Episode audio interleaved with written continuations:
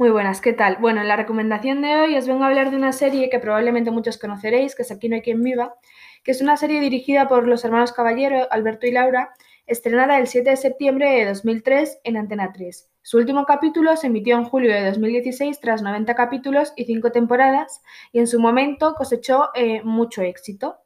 La trama, pues la trama se basa en una pintoresca comunidad de vecinos que vive en Desengaño 21, que es un edificio decimonónico que se encuentra en el centro de Madrid. Y bueno, en cuanto a la sinopsis, un poquito por encima, eh, narra cómo se desenvuelven eh, los distintos tipos de hogares frente a diversas situaciones que se van planteando. Entre estos hogares, pues tenemos entre otros a una familia LGTB, una chica a la que todo le sale mal, una familia con problemas, jubiladas aburridas, los de la clase alta, etcétera. Entonces, pues se va narrando cómo ellos se van desenvolviendo en diversas situaciones con las que tú te podrías sentir perfectamente eh, identificado, ya que pues em, son eh, situaciones bastante cotidianas.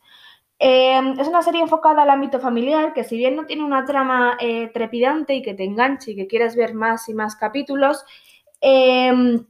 es una opción ideal para este ratito de después de comer, en el cual pues quieres ver algo tranquilo antes de echarte la siesta, echarte las risas, estar tranquilo. Es una opción perfecta. Y además en su defensa voy a decir que pese a que no es la mejor serie del mundo, eh, es una serie que sirve para hacerse una idea de cómo pensaban eh, los distintos tipos de personas y de cómo era la sociedad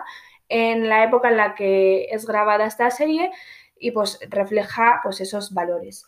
Y es una serie además que ha sabido envejecer muy bien, eh, ya que pues aún a día de hoy, eh, y pese a todos los años que ha pasado desde su estreno, pues aún se siguen viendo memes y referencias hacia los personajes y situaciones que se dieron en dicha serie.